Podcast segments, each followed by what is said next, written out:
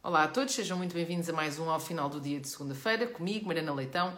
Hoje vou falar sobre o voto dos imigrantes. Foi uma vergonha aquilo a que se assistiu a semana passada, eh, no âmbito da contagem dos votos dos imigrantes. Eh, há um, um, uma exigência na lei que determina que o voto dos imigrantes tem de vir acompanhado por fotocópia do cartão do cidadão. Ora, no Círculo da Europa houve eh, um número substancial de votos que vieram sem a fotocópia eh, do cartão do cidadão e que, portanto, supostamente seriam eh, anulados. Eh, entretanto, os partidos acordaram que iriam aceitar esses votos,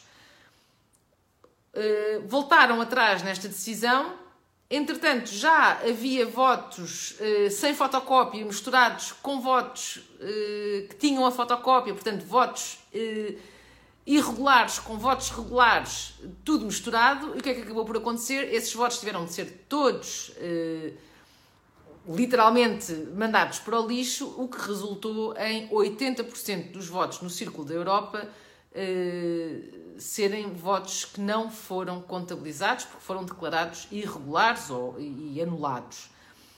Ora, isto é gravíssimo por vários pontos de vista. Primeiro, porque sabendo-se que, este, hum, que esta exigência poderia de facto suscitar entropias no processo, eh, poder-se-ia ter eh, promovido uma alteração à lei, eh, à lei eleitoral governo ou partidos poderiam perfeitamente ter antecipado esta situação e ter alterado ou promovido uma alteração à lei que deixasse de fazer esta exigência da fotocópia do cartão de cidadão.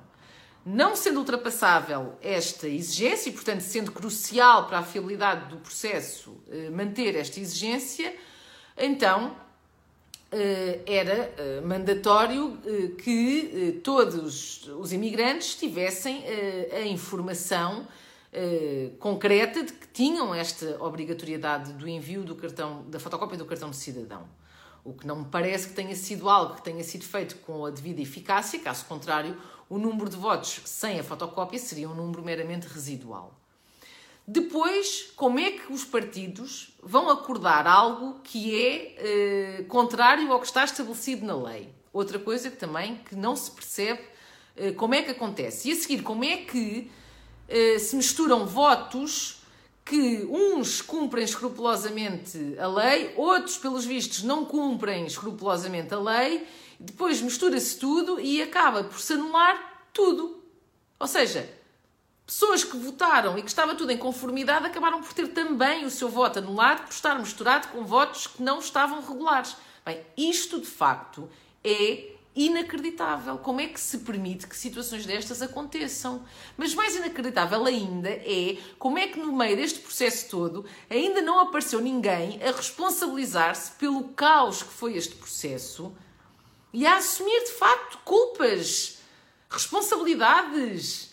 A verdade é, o, o, o Ministério da Administração Interna, portanto o Governo através do Ministério, veio quase que, que, lavar as suas mãos deste processo, porque emitiu um comunicado em que basicamente diz que informou uh, os, os, os, imigrantes que tinham de cumprir com esta exigência e, portanto, tudo o resto já não é responsabilidade sua.